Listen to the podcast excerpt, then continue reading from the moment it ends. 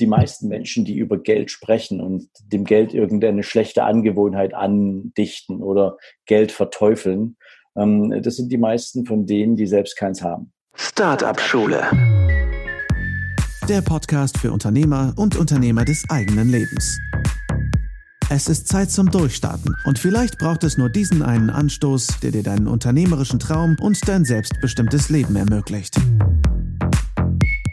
Wow, das nenne ich mal ein Interview. Ich habe das schon viel zu lange zurückgehalten, das hochzuladen. Jetzt ist es endlich soweit. Ich führe ein Interview mit Sven Lorenz.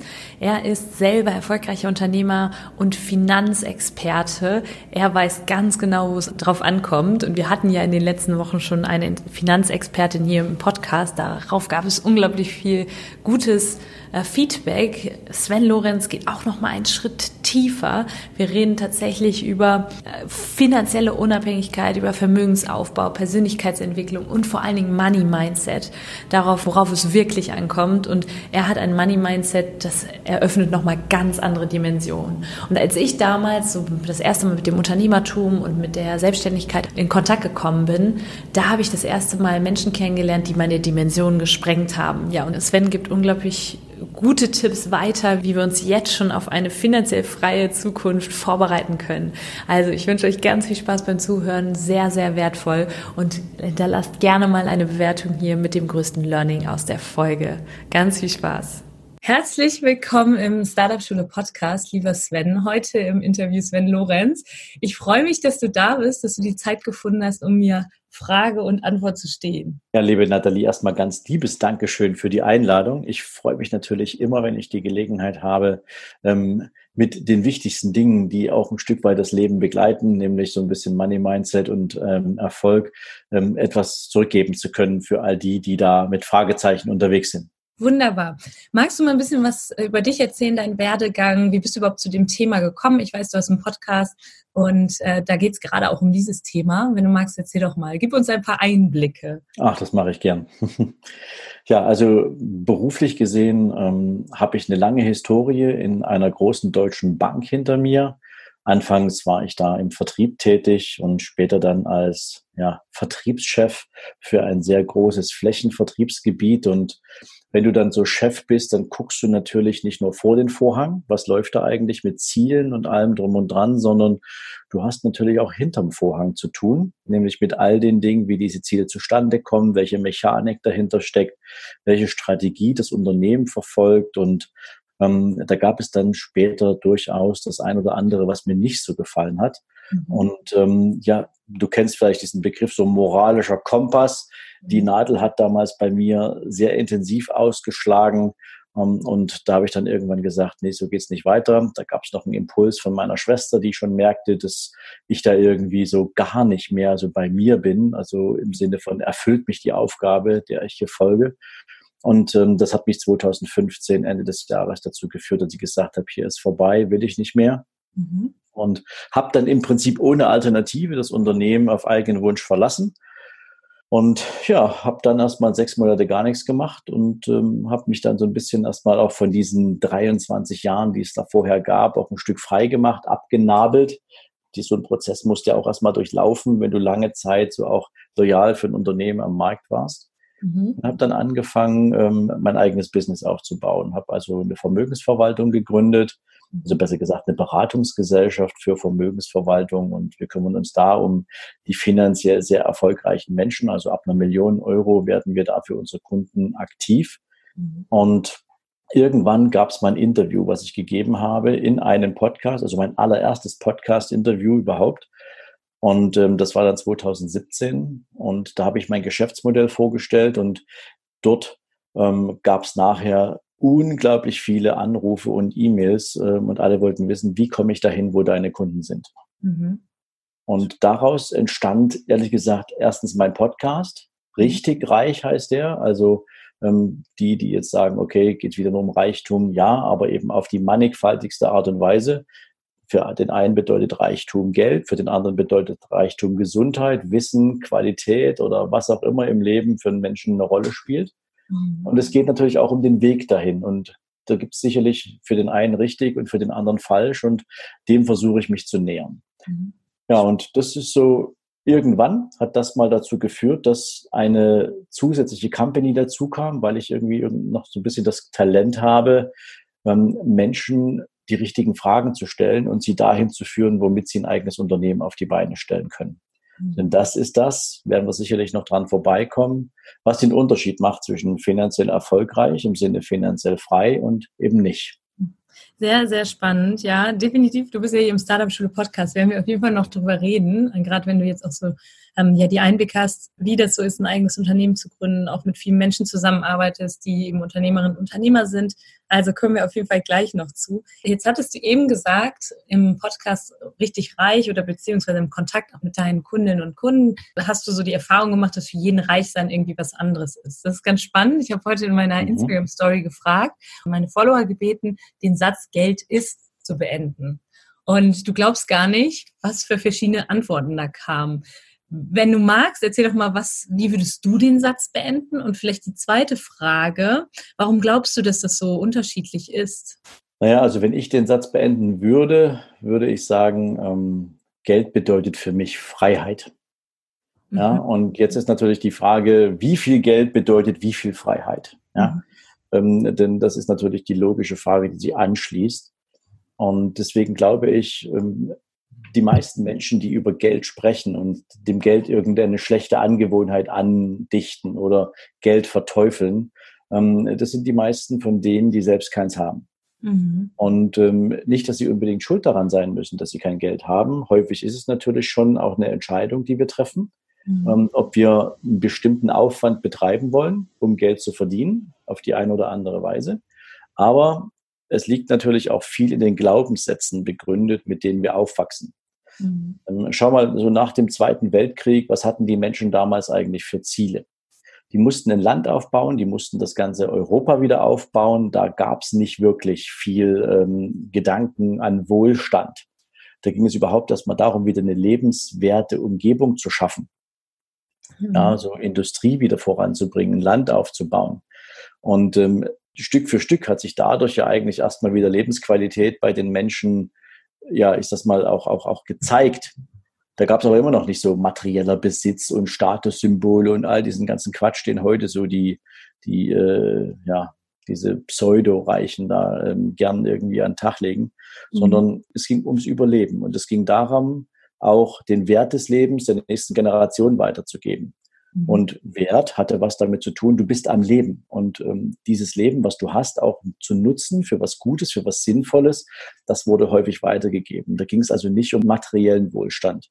Mhm. Und wenn das die ganzen Generationen auch nie weitergegeben haben, also das ist das materielle Wohlstand, auch in Geld ausgedrückt, durchaus andere Freiheitsgrade ermöglicht, dann ist es ja nur logisch und konsequent, dass keine der nachfolgenden Generationen jemals sinnvoll irgendwie in der Breite zumindest irgendein finanzielles Mindset entwickeln konnte mhm. und damit Geld auch in Verbindung gebracht hat mit persönlicher Freiheit. Mhm. Und heute ist es halt ein bisschen anders. Mhm. Heute stellen die Menschen fest, es gibt da so diese ganzen Finanzgurus da draußen, die dir eben sagen, spar dich wund. Ja, also nimm 50 Prozent deines Einkommens und legst zur Seite. Ja, wenn dein Einkommen schon mal Mist ist, ne? also so irgendwie 2000 Euro, spar da mal 50 Prozent von. Was hast du denn dann für eine Lebensqualität? Mhm. Praktisch keine. Ja? Und deswegen glaube ich, ist aus der Sicht vieler Menschen Geld entweder ein Fluch mhm. oder ein Segen. Ja. Und je nachdem, auf welcher Seite sie sich befinden, argumentieren sie natürlich auch, was Geld für sie ist. Ja? Ähm, Geld ist eine Geißel, es ist ein notwendiges Übel, ja, es ist ein Tauschmittel. Da wirst du tausend Antworten hören. Es ist spannend, dass du das gerade sagst. Genau das notwendiges Übel ist mir untergekommen. Da muss ich erstmal schlucken. Aber ich meine, solche Glaubenssätze, die können wir auch bearbeiten. Bist du da der Meinung oder ist das sowas, was man schwierig loswerden wird? Naja, ich würde die, die, die, diese Tür mal ein bisschen weiter aufmachen. Ja, also solche Menschen, die sagen, Geld ist ein notwendiges Übel, da kann ich jetzt schon sagen, dieser Mensch hat kein Geld. Ja? Mhm. So, das Spannende ist, ähm, gehört er jetzt zu der Gruppe, die Geld per se ablehnen? Die Gruppe ist übrigens sehr gering. Mhm. Oder gehört er zu der Gruppe von Menschen, die gern mehr Geld hätten, aber nicht wissen wie und die dann das Geld am Wochenende in die Lottoannahmestelle schaffen und mhm. irgendwie dem Staat 50 Prozent zusätzliche Steuer zahlen? Das wissen nämlich die wenigsten. Von dem mhm. ganzen Geld im Jahr sind das roundabout sieben Milliarden Euro, die die Deutschen in die Lottoannahmestelle schleppen, dürfen sich Länder und Gemeinden direkt mal 50 Prozent von einstecken. Ja, mhm. also wenn du das einmal geschnallt hast, dann ähm, sollte dir klar sein, für jeden Euro, den du aus was für Motiven auch immer in die Lottoannahmestelle schaffst, zahlst du 50 Prozent wie eine freiwillige Zusatzsteuer. Ja? Mhm. So, so, so, bekloppt äh, wäre ja kein Mensch unter normalen Umständen, aber als Lotto, Lottospieler machst du das halt. So. Ja. Das Interessante ist, dass wir eben in Deutschland eine relativ weit verbreitete, nennen wir es mal, Neidkultur haben. Ja, das heißt also, der Lottospieler, der rennt in die Lottoannahmestelle, hofft auf eine Chance von 100 Millionen zu 1, dass er gewinnt, ähm, sitzt aber trotzdem hinter seiner Gardine und zeigt auf den Nachbarn, der gerade mit einem neuen teuren Auto vorfährt und gönnt dem das nicht. Mhm. Ja, der hat im Zweifel aber wirklich hart dafür gearbeitet ja. und ähm, hat auch die Wertschöpfung selbst erlebt. Er hat Vermögen aufgebaut, er hat es entwickelt, er hat ähm, auch vielleicht beruflich Karriere gemacht, vielleicht mit einem eigenen Unternehmen. Und ähm, er hat diese Wertschöpfung verstanden, weil er sie aufgebaut hat. Mhm. Das Witzige ist, dass ja von den ganzen Lottogewinnern bei 95 Prozent, die sind danach fünf Jahren irgendwie genauso pleite wie vorher, ja. weil sie diese Wertschöpfung selbst nie erlebt haben. Ja, das Geld ja. kommt, ist einmal da, sie können damit gar nichts anfangen, weil sie nicht wissen, wie sich das anfühlt, hart dafür zu arbeiten und das auch wertzuschätzen. Und deswegen ist das Geld dann auch nach schneller Zeit wieder weg.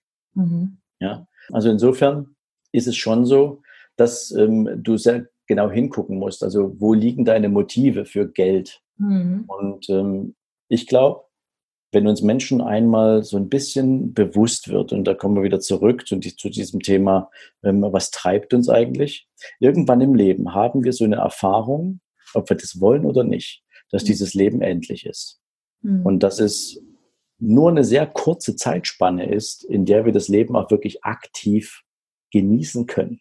Also aktiv heißt, ich sage es mal so, ab dem Moment, wo du dein erstes Geld verdienst, bis zu dem Moment, wo du vielleicht, ich sage es mal, körperlich nicht mehr in der Lage bist, alles zu machen.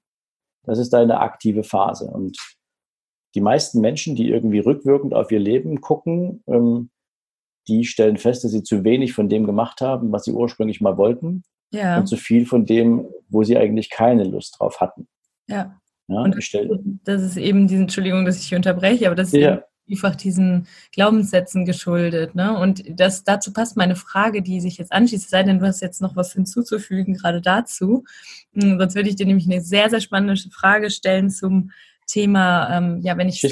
Wenn ich ein Startup gründe zum Beispiel, ne, das ist ja auch immer so, am Anfang siehst du so mhm. diesen finanziellen Berg. Du denkst so, wenn du noch nie was von Lean Startup gehört hast, denkst du, oh mein Gott, ich muss da Unmengen an Geld reinstecken.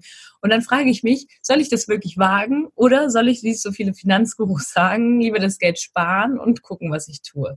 Was wäre so deine, deine Einschätzung? Was macht hier Sinn? Lohnt es sich, in die Richtung zu gehen, hey, ich, ich wage das jetzt, finanziere ein bisschen und kriege dann auch wieder was raus? Also grundsätzlich würde ich sagen, du brauchst für die wenigsten Businesses, brauchst du Geld von anderen. Mhm. Also ich glaube, es hängt sehr stark davon ab, wie du den Einstieg in dein eigenes Business wagst. Ja? Und natürlich hängt es auch ein bisschen davon ab, ob du ein physisches Produkt entwickelst ja oder ob du halt eine Dienstleistung anbietest oder einen Service anbietest, ob du mehr in der IT unterwegs bist und etwas Immaterielles schaffst. Ähm, also das hängt jetzt tatsächlich so ein Stück weit auch von der Art deines Startup-Business ab. Mhm. Aber das Problem der meisten Menschen ist ja, dass sie gerade in der Ideenfindung beziehungsweise in der Gründungsphase ähm, mit irgendwelchen Leuten sprechen, die noch viel weniger Ahnung vom eigenen Business haben, ähm, wie der Typ auf dem Arbeitsamt. Ja? Und dann kommen eben solche Leute auf dich zu und erzählen dir was äh, wie Kleinunternehmerregelung. Fang doch mal so an. Ja, und dann sagen die Leute, ah, okay, ja, da muss ich keine Umsatzsteuer bezahlen, das ist ja super und 17.000 Euro, das muss man erst mal schaffen im ersten Jahr und, und, und, und ja. Mhm. Und schon werden die Erwartungen der Menschen an den Erfolg des eigenen Business sehr, sehr klein gehalten. Und es wird ihnen verkauft mit Banalitäten, ja. Also Wer weiß, dass das erste Jahr im Startup-Bereich durchaus auch mit mehr Investitionen als vielleicht mit Umsätzen verbunden ist, ja, der ist doch, der wäre doch völlig bekloppt im Kopf, wenn der nicht die Umsatzsteuer ziehen würde. Hm. Ja, also alleine schon diese Tatsache, die Umsatzsteuer nicht zahlen zu wollen mit einer kleinen Unternehmerregelung, das ist ja ähm, völlig schizophren. Hm. Aber wer, wer, wer, wer würde denn überhaupt rangehen und sagen, ich limitiere mich von Anfang an im ersten Jahr auf diesen Umsatz? Hm. Ja, ja. sondern die Frage muss man sich doch anders stellen. Nämlich, was für einen Zweck will ich denn mit dem Aufbau eines eigenen Unternehmens erzeugen? Ja. Denn, weißt du, das, das eine ist ja, ja, ich möchte mich verwirklichen, ich möchte unabhängig sein, ich möchte frei sein. Ja, das sind alles tolle Sachen, aber diese Sachen, die kommen ja alle erst, wenn das Ding richtig läuft. Ja. Ja, am Anfang ist es harte Arbeit und da musst du wissen, was ist, was ist das Ziel dieser ganzen Geschichte? Und ich kenne keinen einzigen Unternehmer, der das Ziel hätte, am Ende dieser unternehmerischen Tätigkeit ähm, eine arme Wurst zu sein. Mhm. Sondern die wollen Geld damit verdienen, die wollen ihre Familie absichern, die wollen eine schöne Lebensqualität haben, sie wollen an Plätze reisen, ähm, wo sie gern hinwollen. Also all diese ganzen Dinge, die natürlich auch einen materiellen Background haben, die sind da. Und wenn mhm. wir jetzt über Freiheit sprechen und Geld im Kontext von Freiheit, dann heißt es ja, und ich zitiere jetzt mal Warren Buffett, der hat mal gesagt, es gibt zwei Arten Geld zu verdienen. Entweder ich arbeite für mein Geld oder mein Geld arbeitet für mich. Mhm. Und ich würde das jetzt einfach in eine Reihenfolge bringen und sagen, am Anfang arbeite ich für mein Geld und dann sorge ich dafür, dass mein Geld für mich arbeitet. Und wenn ja. du dieses Prinzip verstanden hast, dann kannst du doch von hinten mal nach vorne gehen und sagen, okay, was bedeutet jetzt finanzielle Freiheit für mich? In ja. dem, Im besten Fall, das ist auch das, was meine ganzen Kunden in der Vermögensverwaltung nutzen, sie haben sich ein Vermögen geschaffen, was so viel Ertrag erwirtschaftet, dass sie von diesem Geld leben können. Mhm. Ohne, dass sie gezwungen sind, noch weiterhin im Unternehmen tätig zu sein. Klammer auf, machen die trotzdem, weil die es cool finden, Klammer zu. Ja. Aber sie haben sich einen Status erarbeitet, wo ihr Geld ihnen genügend Ertrag erwirtschaftet, um davon leben zu können. Und das kann ich in der Gründungsphase auch. Ich kann nämlich in der Gründungsphase rangehen und sagen, wie viel bräuchte ich denn, um aus heutiger Sicht ein finanziell sorgenfreies Leben zu führen, wenn ich denn dieses Geld als Ertrag aus meinem Vermögen bekäme. Mhm. Ja, und wenn du erlaubst, mache ich mal eine kurze Rechnung. Ja. ja? Okay. Wenn du 5000 Euro monatlich netto haben willst, weil du das also mal so ausreichend empfindest, dann brauchst du dafür bei 5% Ertrag ungefähr 1,6 Millionen Euro. Mhm. Und wenn du jetzt 25 bist oder 30 bist und du hast Zeit, dann musst du nicht heute diese 1,6 Millionen haben. Aber du kannst sagen, wenn es mir mit meinem Business gelingt, dieses Kapital aufzubauen, dann kann ich mich zu diesem Zeitpunkt, wo ich es erreicht habe, eben halt entscheiden, ob ich einer neuen Idee folgen will, wo ich mhm. nicht mehr auf den Erfolg angewiesen bin, oder ob ich einfach weitermache, weil ich Lust dazu habe, oder ob ich aufhöre und das Unternehmen verkaufe. Mhm. So, und Jetzt gibst du dir ein Ziel und sagst, okay, in 20 Jahren will ich soweit sein. Jetzt bist du 25, mit 45 willst du halt die Entscheidung haben, 1,6 Millionen, vielleicht auch ein bisschen mehr, sollst du erwirtschaftet haben. Und jetzt rechnest du das einfach mal zurück und sagst, okay, wenn ich gar nichts habe, wie viel Umsatz pro Jahr netto muss ich denn eigentlich machen oder wie viel Gewinn netto muss ich eigentlich machen, um monatlich genügend Kapital zum Aufbau meines Vermögens zu haben, damit ich in 20 Jahren bei diesen 1,6 Millionen bin. Und da hast du vielleicht 2.000, 3.000 Euro, die du jetzt jeden Monat zur Seite legen müsstest, um dieses Ziel zu erreichen. Und ja. jetzt hast du schon mal eine Hausnummer, die du mindestens erwirtschaften musst, um Vermögen aufzubauen. Mhm. Dazu kommt noch dein normaler Lebenswandel, dann dein Lebensstil, ja, und natürlich, wenn du Mitarbeiterinnen und Mitarbeiter hast, natürlich auch deren Gehalt und so weiter und so fort. Das heißt, am Ende kommst du vielleicht auf 10 oder 15.000 Euro, die du im Monat an Umsatz machen musst, damit du sowohl Vermögen aufbauen kannst, als auch gut davon leben kannst. Ja. Und jetzt hast du eine belastbare Zahl. Jetzt hast du eine Zahl, wo du sagst, jetzt richte ich die Art und Weise meines Unternehmens so schnell wie es nur irgendwie geht daran aus, dass ich diesen Umsatz auch einfahre. Mhm. Das ist was ganz anderes, als wenn du sagst, oh, ich mache jetzt hier mal los mit Kleinunternehmerregelung. Ja. Ähm, denn dann hast du in einem Jahr das verdient, was du im Monat im Zweifel erwirtschaften musst, um überhaupt erstmal finanzielle Freiheit greifbar für dich zu machen. Ja, vielen, vielen Dank dafür, Sven. Ich sag mal, das eröffnet dann wieder neue Dimensionen. Ich bin gerade so in, dem, in der Startup-Szene, wenn ich mich da bewege, Kleinunternehmerregelung ist das, was im Prinzip immer am Anfang empfohlen wird, wenn ja, wenn alles so ein bisschen neben dem Job ausprobiert wird, ne, wenn vielleicht die Ausgaben am Anfang noch nicht so groß sind. Äh, wenn du jetzt aber sagst, ich starte mein äh, Startup und will da eben schnell Umsätze auch in einem höheren Bereich machen, dann ähm, ist das definitiv die gute Alternative. Und ich sage dann auch immer, ähm, dass ich es mag, wenn man Klarheit hat. Ne? Also ich liebe es, wenn ich Klarheit habe, wenn ich weiß, was habe ich für ein Ziel und was braucht es heute dafür.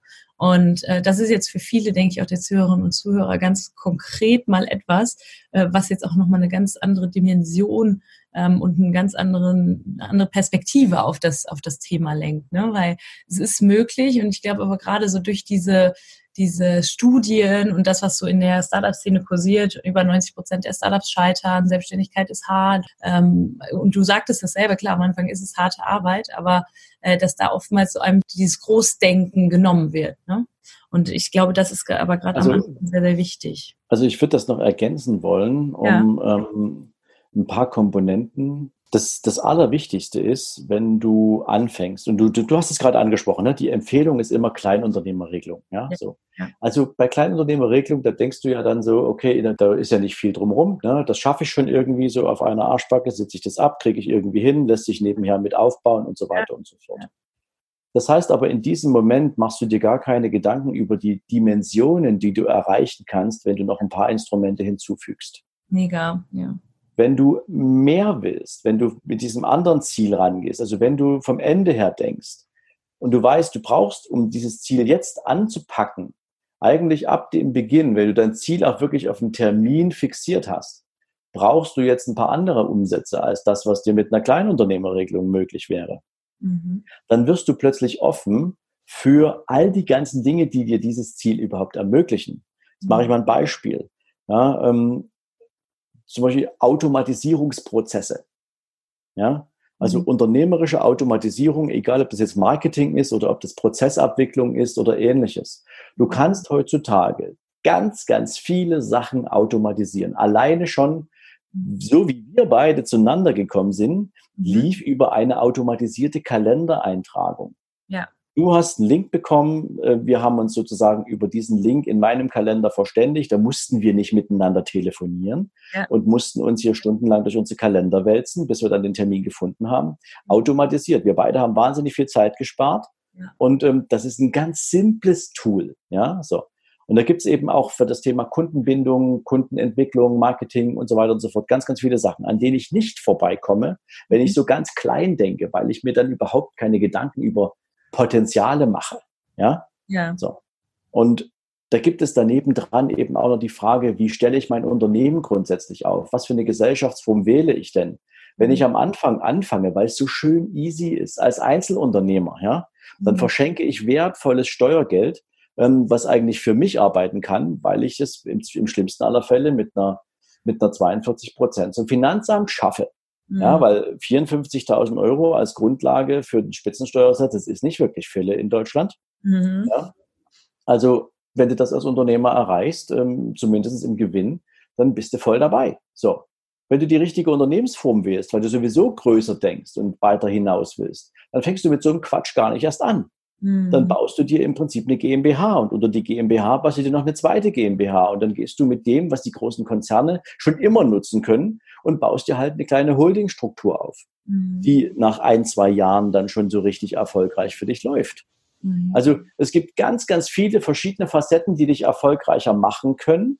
Ja. Und die, die beachtest du vielleicht nicht so sehr, wenn du klein denkst. Die mhm. meisten, die meisten Startups, die, die, die, die sterben ja nicht äh, nach, äh, sag mal, nach zwei Jahren, weil sie, äh, ist das mal keine gute Idee hatten. Die sterben meistens deswegen, weil nach zwei Jahren das erste Mal das Finanzamt um die Ecke kommt. Mhm. Das Finanzamt sagt dir, ich hätte gern fürs erste Geschäftsjahr, jetzt hätte ich gern noch die Vorauszahlung fürs zweite Geschäftsjahr und weil es ja scheinbar gut läuft, hätte ich gern noch das erste Quartal vom kommenden Geschäftsjahr als Vorauszahlung. Und dann sind mit einem Schlag irgendwie 50 Prozent der gesamten Liquidität beim Finanzamt. Mhm. Wenn du das nicht sauber planst, dann bist du pleite, obwohl du gut bist. Ja? Mhm. Also solche Sachen spielen eine Rolle. Wie ja. funktioniert Marketing? Was ist das Thema Sichtbarkeit im Markt? Wie baue ich mir eigentlich im Markt eine Positionierung und einen Expertenstatus auf? Hermann Scherer kennen vielleicht viele, ja. Wie, wie netzwerke ich eigentlich richtig? Ja, Axel Kahn, der Bruder vom Oliver Kahn, ist so einer der größten Netzwerkorganisatoren in Deutschland der mhm. macht dieses Thema. Ich glaube, das ist etwas, was vielen Menschen auch einfach mal ein bisschen mehr davon zurückgeben kann, was echtes Unternehmertum bedeutet. Und das mhm. heißt nicht, ich mache mich klein, ich stelle mich hinten rein und guck mal, was ich irgendwie so schaffen kann, sondern was kann ich eigentlich leisten, wenn ich mir erlaube, groß zu denken. Ja, ich liebe das, was du gesagt hast, also dieses gerade zum Thema Großdenken, weil uns es eben gerade in Deutschland noch so super schwer fällt, auch Ja, weil man bei der Gründung nur diesen riesen Berg scheinbar sieht, weil man irgendwie Glaubenssätze hat und äh, deswegen finde ich sowas sehr, sehr wertvoll. Ich denke gerade für diejenigen, die sich jetzt sehr gut damit identifizieren können mit dem, was du gesagt hast, diesem größer Denken, ist von aus der Perspektive ehrlich gesagt hat das noch nie auch einen äh, Interviewgast gesagt. Ich kriege das eher mit, weil ich ja auch den Ansatz vertrete, Lean Startup, ne, dass du nebenbei auch was aufbauen kannst, wie ich das zum Beispiel gemacht habe. Aber ich habe auch gemerkt, dass wenn ich in den Kontakt kam mit Menschen, die eben weiter sind als ich, die eben, was auch Geld angeht, ganz, ganz andere Dimensionen haben, dass ich selber sehr, sehr viel mitnehmen konnte und ich bin mir sicher, dass ich aus dem Uni-Kontext, aus dem ich komme, dass ich dort niemals das Money-Mindset entwickelt hätte, äh, was ich jetzt habe, beziehungsweise auch da ist noch Luft nach oben und deswegen finde ich das sehr, sehr spannend. Vielen Dank dafür. Ich gebe dir, ich, ich will dir gerne noch was mitgeben, Nathalie, ja. an der Stelle. Denn ähm, du hast gerade gesagt, so, so, so, so Lean Startup, das ist ja völlig in Ordnung, ja. Mhm. Weil ähm, nicht jeder will sofort den Sprung ins kalte Wasser machen. Und das ist auch absolut legitim. Mhm. Aber ich gehe gerne nochmal zurück auf das Thema Großdenken. Guck mal, wenn du jetzt nebenher anfängst und du sagst, ja, samstags morgens die ersten fünf Stunden des Tages nach der zweiten Tasse Kaffee fange ich mal so ein bisschen an, an meinem Business zu arbeiten, dann ist das mhm. okay. Ja. ja? So. Ja. Aber wenn du halt nur klein denkst, dann ähm, wirst du auch nie mehr Zeit als diese fünf Stunden investieren. Mhm. Weil du einfach erst mal gucken willst, wie sich's anfühlt und, und, und, und. Ja. Denkst du jetzt mal in den notwendigen Zahlen, die du brauchst, um irgendwann auch deinen jetzigen Beruf loslassen zu können, mhm. weil dann dein Unternehmen erfolgreicher ist mit dem, was es einbringt, als das, was du als Gehalt bekommst, ähm, dann stellst du ganz andere Fragen. Ja. Du strukturierst dein Unternehmen ganz anders. Mhm. Du gibst dir ganz andere Milestones, um da irgendwo anzukommen. Und mhm. plötzlich stellst du fest, oh wow, ich kann es kaum erwarten, ja. on the market zu sein, ja. Und wenn du das dann geschafft hast, dann kannst du es plötzlich nicht mehr erwarten, noch mehr Gas zu geben. Und dann ist es so, dass du eben hergehst und sagst, okay, ähm, was kann ich meinem Arbeitgeber jetzt anbieten, damit der mich 80 Stunden, äh, 80 Prozent arbeiten lässt und ich einen zusätzlichen Tag in der Woche habe, um mein Business zu machen. Mhm. Weil du sehen willst, wie es wächst. Ja. Wenn du klein denkst, bleibst du am Wochenende, willst dir nur ein Nebeneinkommen erarbeiten, mhm. aber damit kommst du nicht vorwärts. Ja. Ja, ja, und für einige ist es ja auch okay, ne? wenn ich jetzt zum Beispiel Coaching-Klienten habe und die sagen mir auch ganz klar, ich will gar nicht voll selbstständig sein, sondern wirklich nebenbei irgendwie was aufbauen, ist das vollkommen okay, finde ich. Also ich zum Beispiel habe da ja einen gewissen Anspruch auch an mich. Ich hatte damals auch neben meinem äh, meine Stelle als wissenschaftliche Mitarbeiterin habe ich gearbeitet und das eben abends und am Wochenende und das nicht nur fünf Stunden nach dem ersten Kaffee oder so, sondern wirklich durchgängig. Und ich denke, dass es ganz, ganz wichtig ist, so diesen Unterschied da zu machen. Es gibt da auch Nebenberuflichkeit eine gewisse Zeit und die ist, ist schon fast eine volle Selbstständigkeit. Ne? Also das ist immer auch die, wie man das Ganze betrachtet, denke ich. Ja. Ja, und das Spannende ist vor allen Dingen, selbst die Coaches von dir, ja, die jetzt sagen, ich will überhaupt nicht 100% selbstständig sein. Mhm. Ähm, also jetzt mal so Hand aufs Herz, ähm, den würde ich ja am liebsten sagen, dann lass es lieber ganz bleiben. Ja. Weil du glaubst ja gar nicht daran, dass du mit einem selbstständigen Business irgendwelche Erfolge machen kannst. Mhm. Ja, ja, sondern du suchst einfach eine Alternative für ein Hobby. Ja. Ja. Das ist praktisch. Ja, Entschuldigung, dass ich unterbreche, Sven, aber das ist ganz, ganz cool jetzt, dass du es sagst. Ich kann mir das auch sehr gut vorstellen, dass da viel mehr hinter ist, dass da dann vielleicht auch der Glaube so ein bisschen daran fehlt, dass ich damit auch wirklich richtig groß werden kann, dass ich mir in mein Gehalt, das mindestens genauso viel ist wie das aus, aus dem abhängigen Beschäftigungsverhältnis. Aber wie kann ich das jetzt ganz konkret angehen? Also solche Glaubenssätze vielleicht auch, dass ich da selbstsicherer werde, was das Ganze angeht. Hast du da einen Tipp? Ja, prinzipiell geht es schon mal damit los, dass du anfängst, dir große Zahlen aufzuschreiben. Haben wir ja jetzt mit dir. ja, also aufschreiben, aufschreiben, ja. Ja. Ähm, so. Und ähm, jetzt formuliert man mal, also zumindest die Menschen, mit denen ich arbeite, denen hilft das ungemein. Ähm, jetzt formulieren die mal so ihre Lebensziele. Mhm. Aber wirklich die Lebensziele. Also nenn's eine Bucketlist ähm, für deine gesamte Lebenssituation. Also, mach mal ein Beispiel. Ähm, wenn du nach Mallorca fliegst, willst du in einem Drei-Sterne-Hotel absteigen oder fändest du es viel cooler, wenn du dir eine ganze Finca mieten kannst und äh, dort dann mit einem Auto für die vier Wochen unterwegs bist. Und noch viel cooler wäre es vielleicht, wenn das deine Finca wäre und du vermietest die für die anderen elf Monate, aber in diesem einen Monat ist es deine. Ja? ja. Beispiel, ja, ist natürlich echt weit gegriffen jetzt gleich, aber Ist eine Alternative. Die zweite Geschichte ist, wie viele Tage in der Woche willst du eigentlich arbeiten gehen? Willst du gezwungen sein an Öffnungszeiten eines Geschäfts oder an eine, eines Büros? Oder möchtest du lieber deinen persönlichen Neigungen folgen und erst mittags anfangen zu arbeiten, dafür eben aber bis spät nachts? Also wir haben ja in Deutschland die Situation, dass ganz, ganz viele Menschen einfach, ich sag mal, in, in Zeitfenstern arbeiten, die überhaupt nicht deren Biorhythmus entspricht. Ja? Mhm. Aber es ist wie eine andere Baustelle. Jetzt guckst du dir mal deinen Kontoauszug an und sagst mal, okay, also was ist die größte Zahl, die ich bisher auf meinem Kontoauszug gesehen habe? Ja, und dann schreibst du einfach mal eine Null hinten dran. Und dann mhm. wirst du mal sehen, was das in dir für ein Gefühl auslöst. Mhm. Ja, fühlt sich das unwirklich an? Ist das etwas, wo du ein ganz blödes Gefühl im Bauch empfindest? Weil du denkst, oh mein Gott, ey, wenn ich so viel Geld hätte, ich wüsste gar nicht, was ich damit machen soll. Eigentlich habe ich viel zu viel Respekt vor so einer Zahl. Mhm. Ja, und wenn man das eine Zeit lang macht, also seine Lebensziele aufschreiben, ja, also auch den beruflichen Erfolg, was will man für ein Vater für seine Kinder sein oder für eine Mutter für seine Kinder sein? Für wen will man eigentlich in der Welt irgendwas bewegen, weil man weiß, da wird's gebraucht, ja? Also all die ganzen Dinge, die du in deinem Leben gerne auf, die, auf den Weg bringen willst. Und das machst du nicht einmal, sondern all das, was in deinem Leben eine Rolle spielt, und selbst wenn es diese 1,6 Millionen Euro wären zu irgendeinem Zeitpunkt, schreib sie dir auf, und zwar jeden Tag, dreimal, und das machst du sechs Wochen lang. Und du schreibst es nicht einfach auf mit einem Kugelschreiber von Hornbach auf ein Blatt Kopierpapier, ja, sondern du kaufst dir teures Büttenpapier und du kaufst dir einen Mont Blanc Füllfederhalter. Mhm. Und mit dem schreibst du deine Lebensziele auf gib den Dingen, mit denen du dich beschäftigen willst, auch die Wertigkeit in mhm. der Art, wie du dich damit beschäftigst. Ja. Also meine Coaches, die kriegen alle im Prinzip teures Schreibzeug, mhm. weil ich mir wünsche, dass die mit, mit, diesen, mit diesem Ding auch wertschätzend umgehen. Wenn mhm. ich mir die Zeit nehme, meine Lebensziele aufzuschreiben, dann mache ich das nicht mit so einem blöden Kugelschreiber, mhm. sondern ich gehe, nehme mir die Zeit und schreibe mir das auf. Und zwar Wort für Wort und nicht am Computer, sondern jeden Tag handschriftlich. Ja. Dreimal am Tag, sechs Wochen lang. Bis diese Ziele in deinem Unterbewusstsein angekommen sind. Das ist die Übung dabei. Mhm. Irgendwann schreibst du nicht mehr vom ersten Blatt ab oder vom zweiten Blatt ab, sondern irgendwann schreibst du diese Ziele einfach nur aus dem Gedächtnis.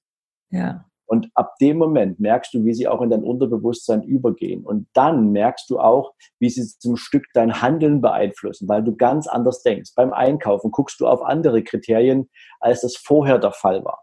Mhm. Du gehst auch mit dem Thema Verschwendung anders um. Ja, also wenn du weißt, dass du dein Geld momentan also investieren willst für den Aufbau eines Business, dann gibst du es halt nicht irgendwie für einen Chai Latte bei Starbucks aus und legst da acht Euro auf den Tisch. Machst du nicht mehr. Ja, du ja. guckst halt anders. Du, du, du, du, du strukturierst dein, dein Vorgehen anders. Und alleine das schon kann dabei helfen. Der zweite ja. Punkt ist, egal ob du 20, 50 oder 100 Euro im Monat als Überschuss erstmal aus deinem Einkommen hast, und das ist etwas, was du nicht unbedingt investieren musst in dein eigenes Unternehmen. Fang mhm. an, dir Vermögen aufzubauen. Sieh zu, wie sich monatlich dein eigenes Kapital entwickelt. Und wenn das eben im ersten Jahr nur 1200 Euro sind, die du zur Seite legst, schaff's bitte nicht in der Versicherung, da hast du weniger, als du einzahlst. Mhm. Aber bau dir etwas auf. Wenn du keine Ahnung hast, wie du es machst, such dir jemanden, der dir dabei hilft, die sinnvolle Entscheidung zu treffen. Mhm. Aber sei aktiv, mach da was. Ja, mhm. Das hat viel damit zu tun, dass du dein, dein Mindset schulst. Ja.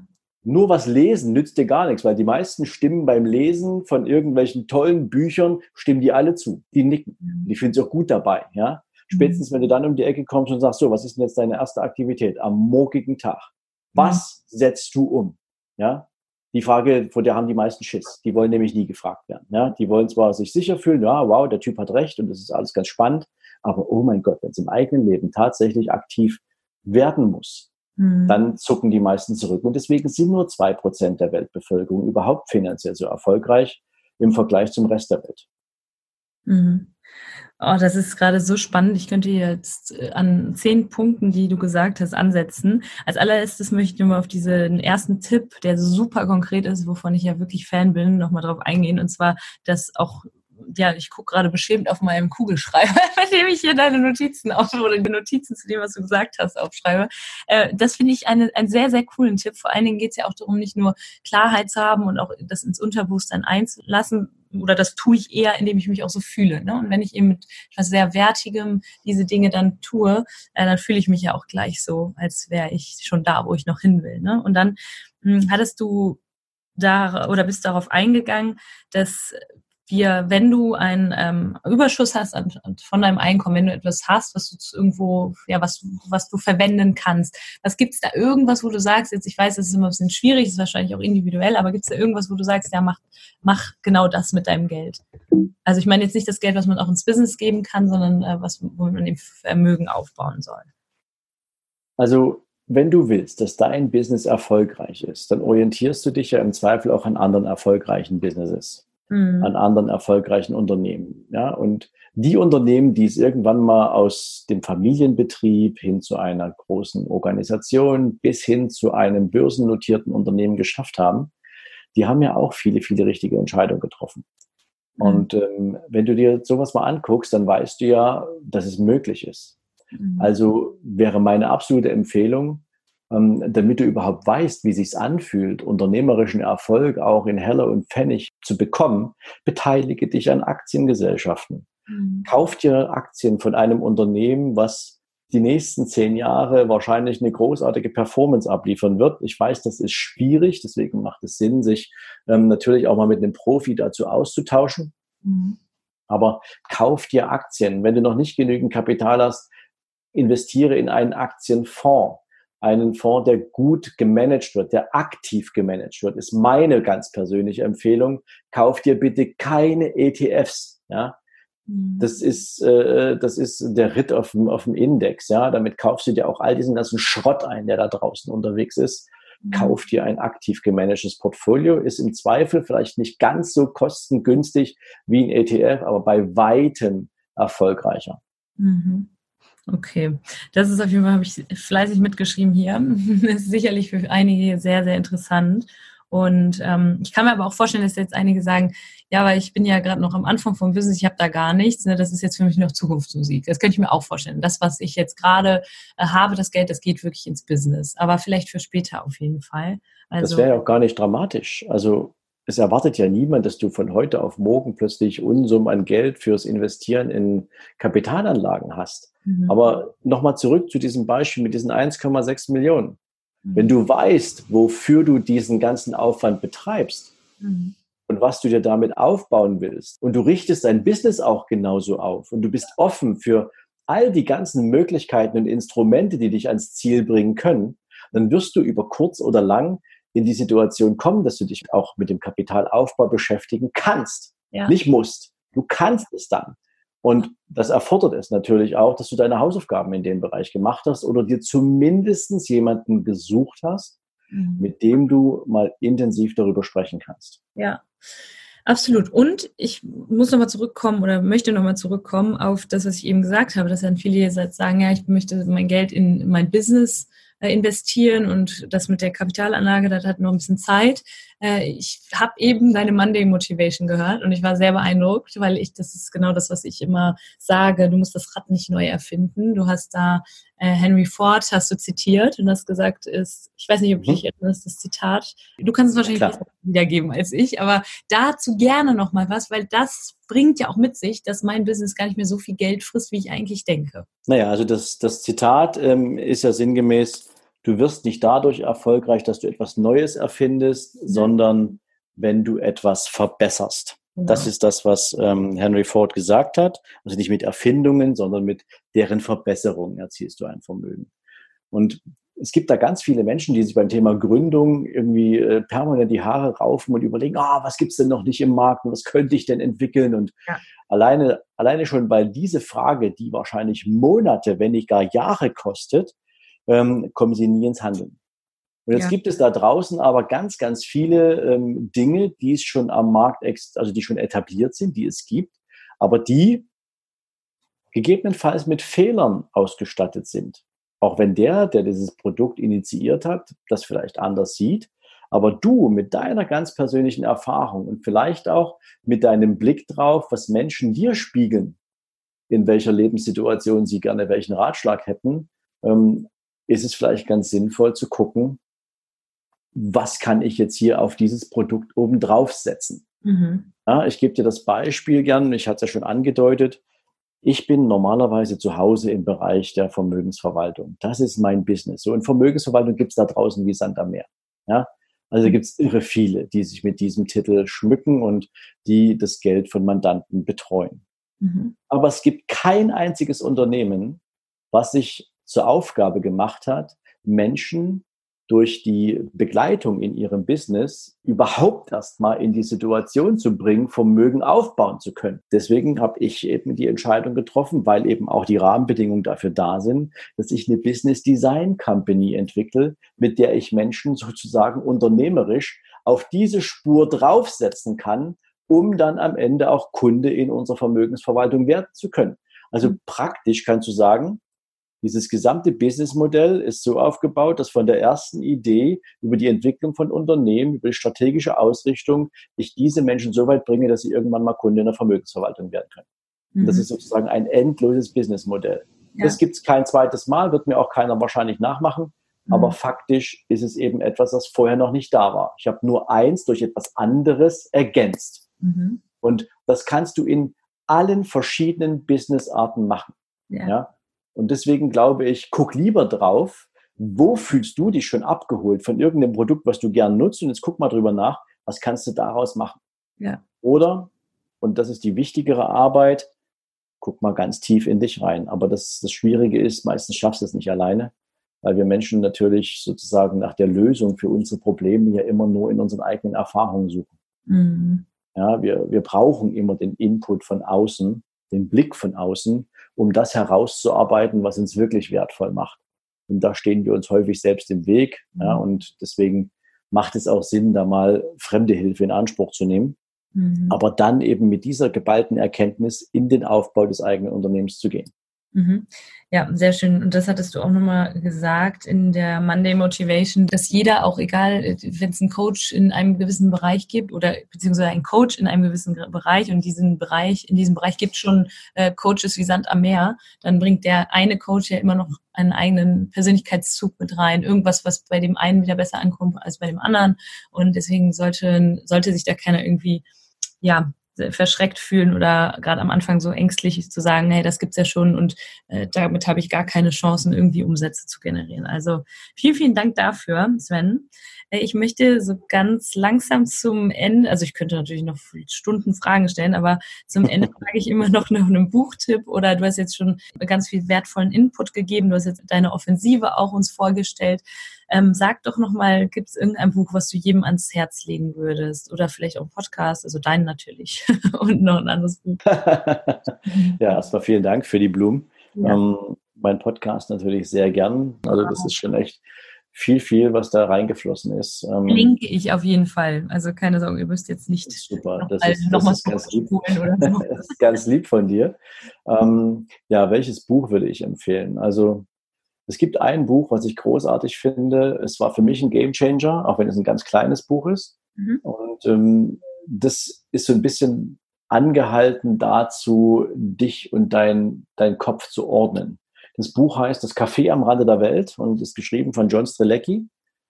Und dieses Buch ist ja für alle Menschen geeignet, die irgendwie selbst gerade in so einer Sackgasse stecken, mhm. ähm, mit der Frage, wo geht's denn für mich mal hin? Mhm. Was ist das, was ich bisher gemacht habe? Ist es das, was mich erfüllt? Wo kommt diese ungefilterte Unzufriedenheit eigentlich her, die ich momentan noch nicht mal zuordnen kann? Wo kommt eine Sehnsucht her, von der ich keine Ahnung habe, wohin sie führt? Mhm. Und ähm, dieses Buch zu lesen, schaffst du in zweieinhalb Stunden. Also das geht wirklich ultra schnell. Mhm. Ähm, aber dieses Buch ist etwas, was ich jedem ans Herz lege, der nach einer neuen Ausrichtung sucht. Wundervoll. Ich hatte John Strelecki tatsächlich auch schon im Podcast. Das ist Folge 100. das war die Julia. Sehr cool. Also wenn ihr da nochmal reinhören wollt und das Buch lege ich auch jedem ans Herz. Sehr, sehr schön. Gefällt mir gut. Ich denke, da hast du noch ein, hast du noch eins oder äh, sonst würde ich nämlich da den Bogen schlagen in meiner letzten Frage. Ja, also ich, ich gebe noch gerne ein, ein weiteres Buch mit. Ähm, das ist für all die, die Angst davor haben, dass sie sich am Ende des Tages bei zu vielen Aufgaben verzetteln. Mhm. Ähm, guckt euch die Vier-Stunden-Woche von Timothy Ferrens an. Mhm. denn der hat äh, mit diesem Buch sensationelle Strategien entwickelt, wie du deinen Arbeitsalltag wirklich so aufbauen und organisieren kannst, dass du dich zu 100 Prozent um die Dinge konzentrieren und kümmern kannst, die wirklich wichtig sind. Den Rest kannst du weggeben, delegieren, einfach abschaffen.